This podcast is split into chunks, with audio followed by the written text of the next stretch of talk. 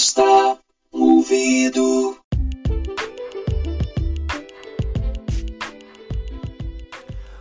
Olá, galera! Olá, gente bonita! Então, estamos aqui em mais um podcast Me Empresta um Ouvido em sua terceira temporada, cujo tema é reflexões. Então, vamos refletir? Aí você pode estar dizendo aí, mas espera aí, quem apresenta esse podcast não é o Raul Franco? Sim, continua sendo Raul Franco, só que agora ele mudou de sexo. Ele se chama Raulina. Mentira, gente, mentira. Mas tem tudo a ver com esse podcast agora que a gente vai falar sobre mudança.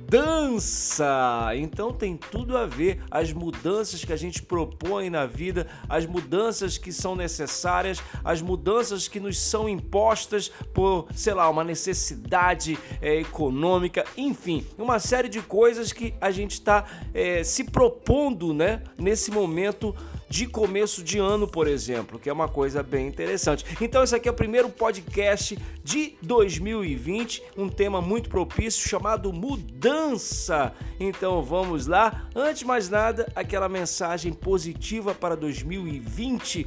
Então, eu espero que todos tenham chegado bem a esse ano. Eu espero também que esse ano seja mágico para todo mundo, que você consiga é, realizar as suas coisas, é, determinar novas metas e alcançar essas metas para que você possa se realizar né? E pensando sempre o seguinte, em cada realização sua particular, que isso também possa reverberar na vida de outra pessoa, na vida social. Então é isso que eu desejo para vocês. Eu estou muito esperançoso é, com o ano de 2020. Eu acho que muitas coisas boas vão acontecer, porque 2019 foi um ano que a gente semeou muito, de maneira geral muita gente estava semeando algum projeto, alguma ideia, formatando alguma coisa. Então eu acho que 2020 vai ser o ano da colheita. Eu espero, tá bom? Então essa aqui era só uma introdução. Vamos com tudo agora nesse tema mudança.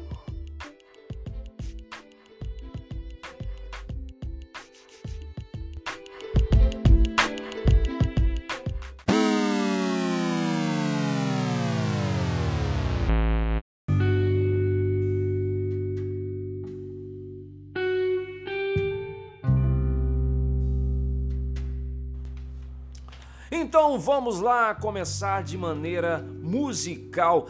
Tem uma música é, da banda Kleiderman, que ela é formada por dois integrantes dos Titãs, que eles lançaram lá, sei lá, em 93, 94. E ela tem, tem uma frase lá que é bem interessante, que ela diz: Eu queria mudar se eu soubesse como faz, mas eu não quero mudar. Então, pô, tudo a ver com isso, né? A gente sabe que precisa mudar, mas a gente pode não querer mudar. Então essa frase é emblemática para esse começo de podcast sobre mudança. Eu tenho tanta coisa para falar sobre isso, mas antes também eu vou citar uma música que eu gosto muito do Gilberto Gil, que eu ouvia, sei lá, criança, que fala do Deus mudança. E tem uns refrões bem interessantes, porque é, cada refrão ele muda alguma coisa. Ele diz o seguinte: a gente quer mudança, o dia da mudança, a hora da mudança, o gesto da mudança. A massa quer se levantar para ver mudança, o time da mudança, o jogo da mudança, o lance da mudança, o tempo da mudança, o sinal da mudança, o ponto da mudança. O Deus mudança, o eterno Deus mudança, talvez em paz, mudança, talvez com sua lança. E é muito legal porque tem esse jogo, né? O, o Deus Mu dança, ou seja, o Deus Mu dança. Né? Então é coisas do Gilberto Gil e tem tudo a ver também. Ou seja, a gente começa com coisas que tem é, tudo a ver para a gente refletir junto sobre o que é mudança. Né? Porque tem a mudança óbvia, por exemplo, a mudança da aparência. Né? Então chega alguém e você fala, pô, você está diferente, né? Você cortou a barba, né? Você é, aparou o cabelo, você colocou um óculos, né? Então tem é, essa coisa mais é notória que é a questão da mudança visual. E tem também a mudança interior, né? Quando você olha alguém e fala, pô, você tá mais calmo, cara. O que é que aconteceu? Ah, eu tô fazendo yoga agora. Ah, eu tô meditando. Então tem essa coisa que você olha para uma pessoa, às vezes uma pessoa muito agitada e de repente ela tá num momento super zen e você consegue perceber isso se tiver um pouco de observação. Também isso é importante. Porque muitas vezes a gente não repara no outro. A gente também tem uma frase minha que eu gosto muito de, de trazer, na verdade é uma ideia, uma imagem que é quando a gente congela determinadas pessoas é, num padrão de comportamento que a gente ficou daquela pessoa. Então a gente não permite aquela pessoa mudar, porque dentro da nossa cabeça ela continua igual. Então vamos descongelar as pessoas, não vamos prender as pessoas na imagem que a gente guardou delas, porque isso é muito ruim.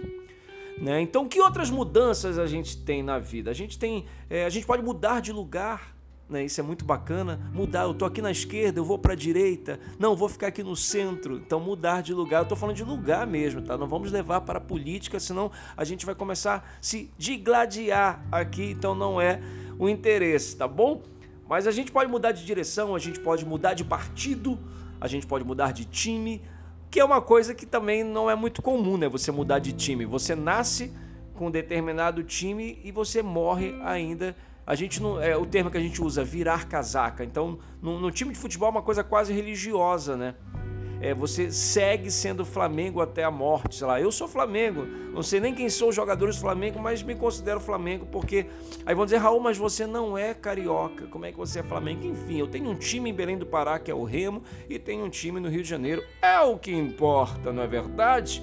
Então tem mudança também de, de sexo, né? Hoje em dia você, enfim, a gente vê mais vezes, né, assim, é, comumente as pessoas, né, que de repente nascem e não se veem naquele corpo e de repente faz essa, essa transição, são os famosos trans, né, a pessoa que era mulher e ela vai fazer essa transição para virar homem, ou então a pessoa era homem e vai fazer essa transição para ser mulher. Então são mudanças e mudar, assim, no geral, mudar é necessário, né? Porque a pedra que não rola, ela cria limo e ficar no mesmo lugar é estagnar.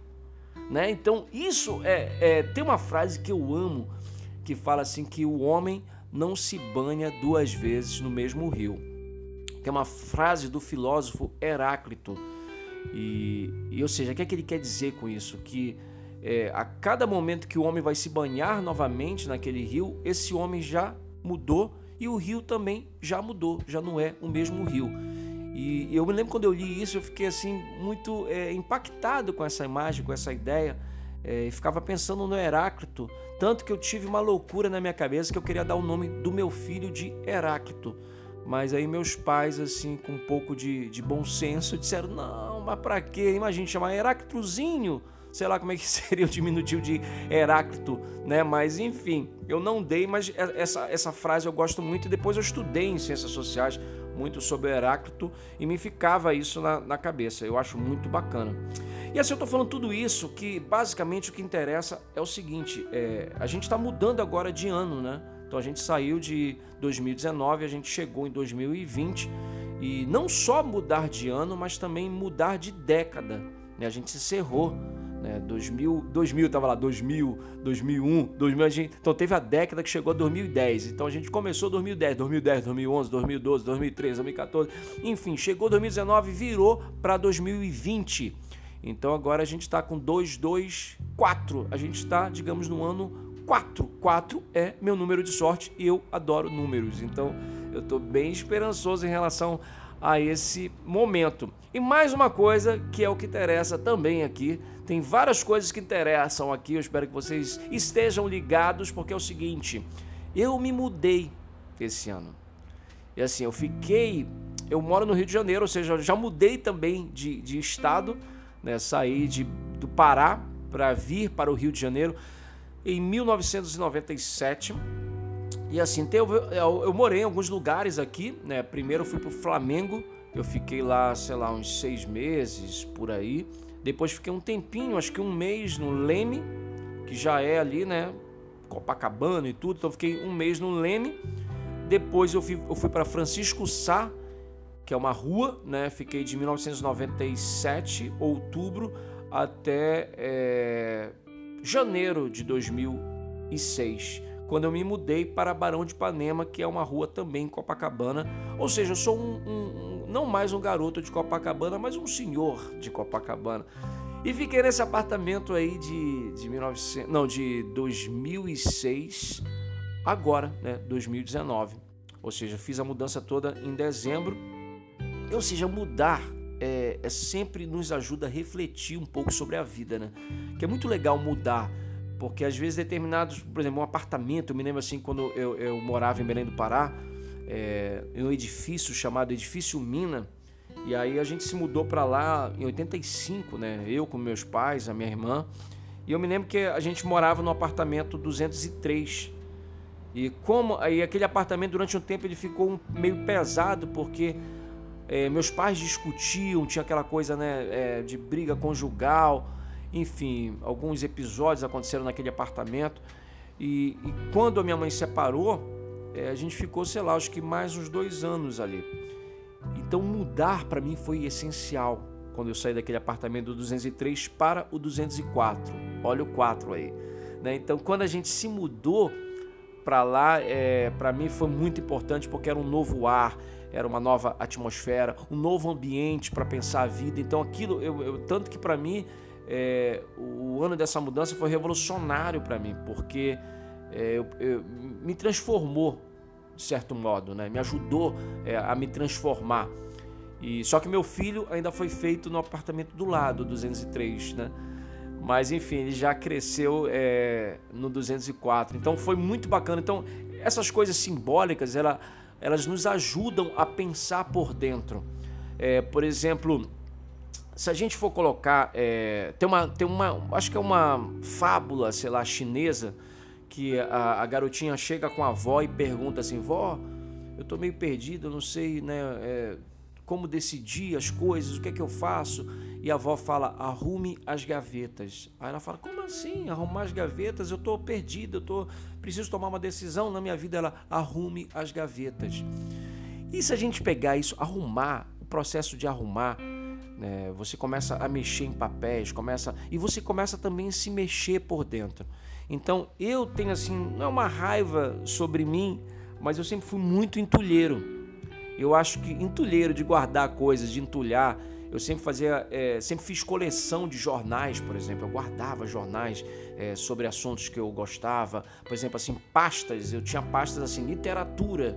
Aí guardava um monte de jornais é, sobre Rubem Fonseca, sobre Hilda Hilst, é, Clarice Lispector, enfim, os escritores que eu curtia estava lá nessa pasta, como tinha a pasta música e guardava tudo sobre música, Cazuza, Renato Russo, The Smiths, é, aí a pasta sobre a ditadura, que era um assunto que eu, que eu sempre estudei, e aí eu guardava alguns recortes sobre a ditadura para ter um material né, para estudar, rever futuramente, enfim.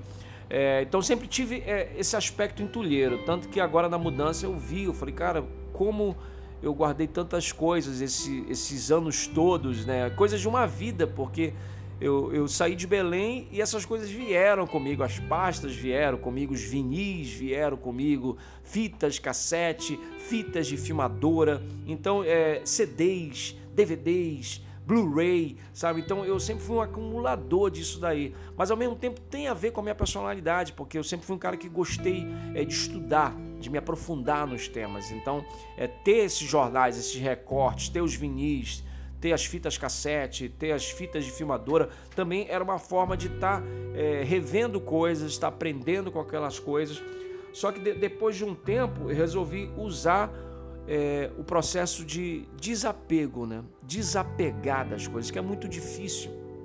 Porque agora foi legal eu ter arrumado assim o, o, né, as coisas da casa, porque eu comecei a olhar pedaços de mim, como se aquelas coisas também fossem é, um espelho né, do que você foi. Né? E, e olhar para esse espelho é como se você também pensasse é, o que você quer ser. É muito doido, é filosófico, né? É uma coisa assim também, é uma relação é, dialética, né, de troca também com, com essa coisa toda. É você é, é, observar, por exemplo, sei lá, eu que os, os, vinis, os LPs foram muito importantes para mim, então me deparar com, com meus LPs é, é como conversar um pouco é, com o Raul de ontem. Então eu acho isso muito rico. E, enfim, aí eu pretendo agora cada vez mais me desapegar das coisas, né? Porque assim, é, eu, eu, eu, fiz isso, eu abri é, as pastas sobre literatura. Eu falei, gente, eu encontro hoje no Google isso. Então, eu peguei toda aquela série de jornais e joguei no lixo, né? Música, eu fiz a mesma coisa e tinha, para vocês terem uma ideia, tinha, é, jornais muito importantes lá é, por exemplo, Cazuza foi fazer um show em Belém do Pará em 1988. Eu tinha o jornal com essa reportagem. Eu tinha um jornal quando Caetano foi em Belém do Pará em 1992 fazer um show de um disco que eu gostava muito, gosto muito, que é o Circulador. E aí eu joguei fora. Falei, gente, eu vou pesquisar, tá tudo na minha cabeça hoje em dia. O que eu, o que eu aprendi com isso segue comigo. E aí entra o que eu quero falar. Porque a gente fala, ah, pô, mas então, ah, aquela carta de amor que você não jogou fora, aquela carta do pai que você guarda até hoje, você chora ao ler. Enfim, a minha mãe já, já começou a, a realizar melhor isso. Ela é muito desapegada, na verdade, então ela se desfaz das coisas com uma facilidade enorme. Mas aí entra uma questão muito particular e foi um grande salto para mim na vida, que é um, uma coisa até é muito emocional, que o meu padrasto, que foi um cara muito importante na minha vida aqui no Rio de Janeiro, né, que me deu todo, é, enfim, como é que se diz, me deu abrigo, né? Ele me deu força, ele me deu, ele fazia compras do supermercado e, e dividia, né? Tipo assim, isso aqui é pro Raul, isso aqui vai ficar em casa. Então me ajudou em todos os sentidos. Quando eu pensei em, em voltar para Belém do Pará, ele foi um cara que disse: Não, você não pode fazer isso, você vai ser um homem morto. Quer dizer que a minha vida é, era aqui no Rio de Janeiro e eu não estava conseguindo viver aqui é, muito por conta também da saudade tudo. Então é uma mudança que é muito radical, né? Você, você imagina, você cresceu, passei 23 anos em, em Belém do Pará, 22 anos e pouquinho em Belém do Pará, e de repente você abrir mão daquilo tudo que é familiar, né? Os teus amigos, é, enfim, e para viver uma nova aventura, viver essa página em branco que é viver em outro estado. Né? Tem gente que, que vai para outro país, né? Então também são mudanças bem radicais, mas tem gente que lida bem com isso, né? Quando, quando eu vi uma galera de Brasília, do rock nacional, que o pai ia morar na Bolívia, a pessoa ia para Bolívia, o pai ia morar, sei lá, aonde, Bélgica, a pessoa ia para Bélgica, sabe? Então, é, as pessoas que vivem, filhos de militares que vivem o tempo todo viajando, né? Então, é, eles acabam meio desapegando, porque cada momento eles têm que chegar e fazer novas amizades, né? Viver uma nova vida. Então, eu, eu sempre fiquei muito curioso com com essas pessoas, porque eu falei, cara, eu, eu, eu, eu sempre estava lá na, na, minha casa com as mesmas pessoas próximas, enfim. Mas é muito interessante você viver nesse ritmo é, sem saber muito, é, tipo assim, qual vai ser o próximo passo, porque tudo é novo para você o tempo todo, né? Então o, mu o mundo muda o tempo todo, né? Então, como eu falei do meu padrasto, por quê?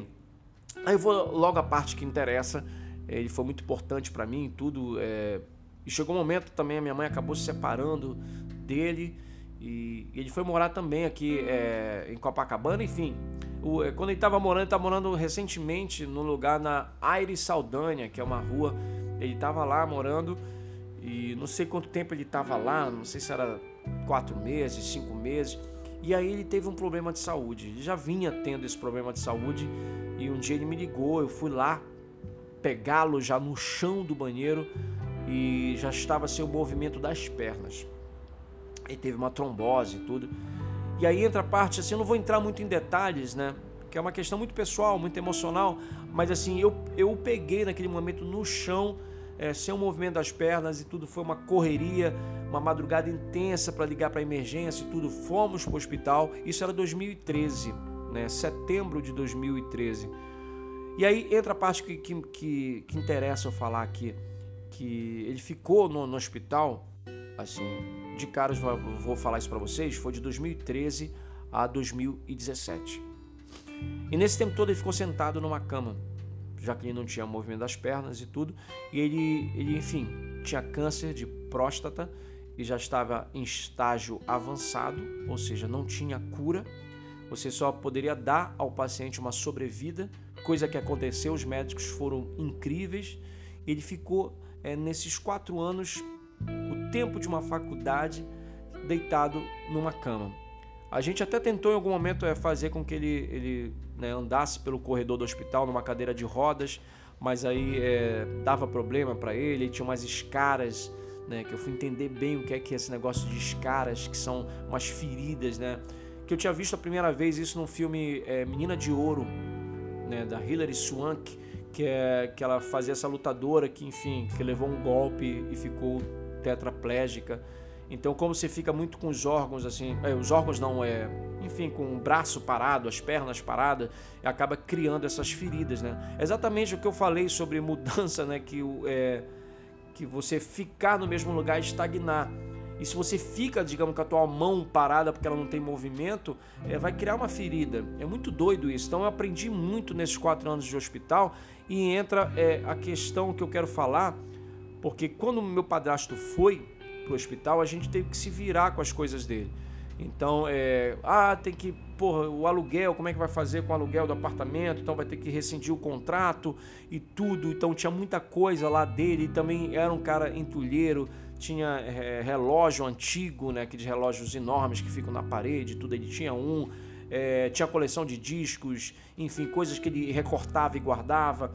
Então, nesse momento, a gente tinha que pensar o que fazer com essas coisas sabe? Então, é, era, era finalizar esse contrato, né? Pagar multa, enfim, porque você acabou saindo antes, né? Um contrato acho que era de dois anos, não me lembro agora. Em seis meses, né? A gente teve que resolver isso e esvaziar o apartamento, ou seja, a gente fez essa mudança dele, só que foi uma coisa que não contou com a decisão dele, porque não tinha capacidade de opinar. Imagine, é, a minha mãe, basicamente, com a irmã dele, é, foram, ficaram lá, né, é, fazendo essa, essa dinâmica aí para, enfim, para liberar o apartamento e tudo. E ele lá, deitado numa cama de hospital. Então, é, aí entra a, abstração que eu tive, né? Porque eu olhava para ele e dizia, cara, ele só é ele ali. E não é mais o que ele, o que ele era, né? Não era mais o que ele é. Quando eu olhava para ele, eu dizia, pô, isso não é mais o que ele é mas o que ele significa. Porque era só uma pessoa, um ser humano, deitado numa cama de hospital, sobrevivendo. E, ou seja, ele não era as coisas que ele guardou, ele não era os discos que ele guardou, ele não era os recortes que ele colecionava, ele não era é, a roupa que ele vestia, porque ele passava o maior tempo lá com uma fralda, né, de fralda, enfim, era, era tirar a fralda, é, limpar o, as feridas, né? e aí colocar a fralda de novo, tinha uma sonda para ele fazer xixi, enfim, essa coisa toda. Então ele já era só aquilo. Era ele com o pensamento dele, com as memórias dele e, e vivendo ali, sobrevivendo numa cama de hospital. Então eu falei, qual é o sentido da gente guardar tantas coisas, né? Qual o sentido da gente é, ficar acumulando coisas e dar um, uma supervalorização a um determinado objeto, a um determinado, enfim, recorte de jornal? quando você é aquela pessoa apenas ali, sabe? E aí, é, enfim, depois de um tempo também entra outra questão que é quando é, te ligam para dizer, olha, a pessoa faleceu. E aí você tem que, que também esvaziar aquele quarto de hospital. E aquela pessoa não vai estar mais ali naquele quarto de hospital. E o resto das coisas dele que seriam que um pente, né, para pentear o cabelo e, a, e a, a, minha diarista ia lá cortar o cabelo dele, então tinha o kit lá do corte, é, os remédios que a gente doou os remédios também, que os remédios eram bem caros e a gente conseguia através do, do plano de saúde, que também foi muito importante, né, para segurar toda essa barra. Mas aí você vê, cara, que a gente só é a gente e eu me lembro que no período que ele estava no, no, hospital, eu, eu, eu caminhei, eu comecei a andar muito na areia, porque como ele não tinha o movimento das pernas, que é uma mudança radical também, já que a gente está falando sobre mudança, que imagine, eu pensava muito nisso. Um dia você está aqui, está correndo de um lado para o outro, de repente você é, é, se vê né, sem o movimento das pernas. Como é que é isso na tua cabeça? É, como o Herbert Viana, né, um dia caiu lá do ultraleve e tudo, e, e de repente ficou paraplégico. Né? Marcelo Yuca. Então sempre pensei muito nessas coisas que acaba sendo uma mudança radical na tua vida, né? Aquela atleta também de ginástica olímpica, que me esqueci agora o nome dela, eu sigo ela no Instagram e eu fico acompanhando a luta dela diária, que também ficou tetraplégica.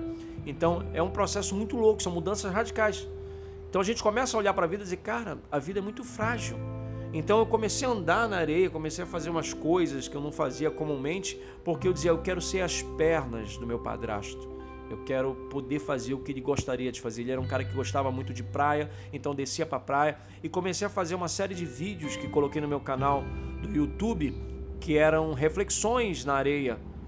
E uma vez eu refleti sobre isso, que eu falei, cara, eu tô aqui caminhando, 7 horas da manhã, conversando com vocês através de um celular, e de repente, assim, se a gente for pensar de modo radical, se acontecer um incêndio no meu apartamento, tudo vai se acabar numa velocidade muito grande digamos, um incêndio assim fulminante, que aí você não vai ter de repente, sei lá, ah, minha certidão de nascimento tá lá, não vou ter mais a minha certidão de nascimento, é, eu não vou ter as roupas, eu não vou ter mais o, o, os sapatos, enfim, não vou ter os móveis, sabe? Eu tava caminhando, falei, agora eu sou somente esse cara caminhando aqui na areia.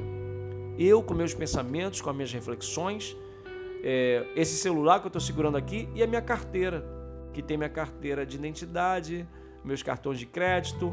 Eu sou apenas essa pessoa. Então, ao mesmo tempo, você pensa de maneira positiva, fala, se acontecer esse incêndio, acabar com a minha casa, eu ainda tenho chance de recomeçar, porque eu sou essa pessoa, eu sou esse movimento constante. Né? Então eu tenho chance de, de continuar. Como, por exemplo, o Herbert Viana é, continua executando o trabalho dele, continua tocando guitarra, continua com os Paralamas de sucesso.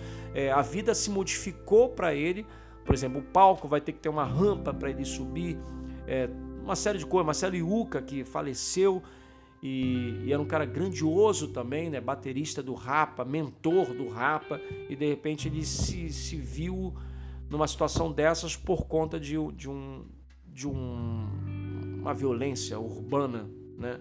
Enfim, então a gente, o tempo todo, a gente está lidando com isso é, você tem que abandonar, um, é, é, você é demitido de um determinado trabalho, você tem que manter a tua casa, então como é que você vai viver? Você não tem mais aquele trabalho, então o que é que você faz para garantir o sustento da tua família? É, as coisas atuais de, é, desse governo, né? É, seja, por exemplo, eu falo do governo do Rio de Janeiro e o governo federal, é, que, enfim, mudanças bem radicais, que eu não quero nem comentar aqui, mas que você diz, cara, tá, como é que eu vou viver agora? Como é que eu vou conseguir é, é, transformar a minha vida para caber nessas novas mudanças aqui propostas por outras pessoas né, que estão lá em cima no poder. Enfim, então como é que a gente se transforma a cada dia? Como é que a gente dança conforme a música? Porque você vai vivendo a tua vida e às vezes tem mudanças que são necessárias, você precisa mudar a tua mente também, você precisa reprogramar a tua mente muitas vezes para que você veja acontecer coisas novas na tua vida, porque se você continua com o mesmo pensamento, com a mesma atitude, como é que você pode querer resultados novos? Então tem um momento que você tem que olhar para dentro de você, transformar um pouco o modo como você está pensando, transformar esse pensamento, reprogramar esse pensamento para que você possa seguir é, com resultados diferentes. Né? Então você tem que mudar algumas coisas dentro de você para que também você veja as coisas mudarem em sua volta. É como aquela frase que diz assim: é, que você seja a mudança que você quer ver no mundo, né? Então, acho que é isso, gente. Chegamos aqui ao final dessas reflexões, que é muito legal, cara. Eu, estou gostando muito. Por exemplo, fazer um podcast para mim é, uma, é, algo novo para mim, né? Então, é esse aqui, essa aqui é a terceira temporada. A gente já entrou em 2020. É, esse aqui é o terceiro episódio sobre mudança.